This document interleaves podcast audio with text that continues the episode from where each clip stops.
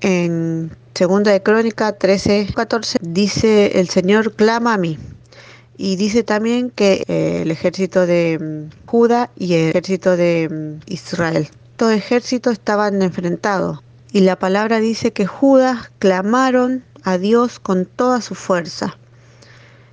A mí me llama la atención porque está diciendo que clamemos a Dios, porque muchas veces hacemos una oracioncita y no hacemos una oración y clamar al a Dios, encerrarnos en nuestra habitación y clamar y pedir al Espíritu Santo, pedir al, Señor que venga.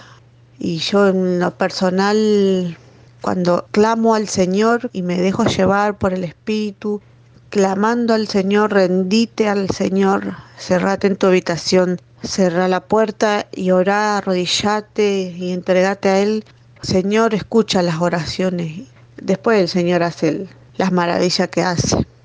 Ven Espíritu Santo, ven Espíritu Santo, bendito y alabado sea.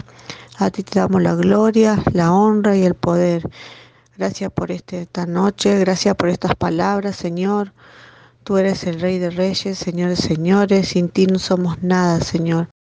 Tú eres el gran yo soy, tú eres mi Dios, tú eres mi libertador. A ti clamamos, Señor. Te necesitamos, necesitamos más de ti, Señor. Santo eres, bendito y alabado seas. Santo, santo, santo. Gloria, gloria, gloria. Bendito y alabado seas, Señor.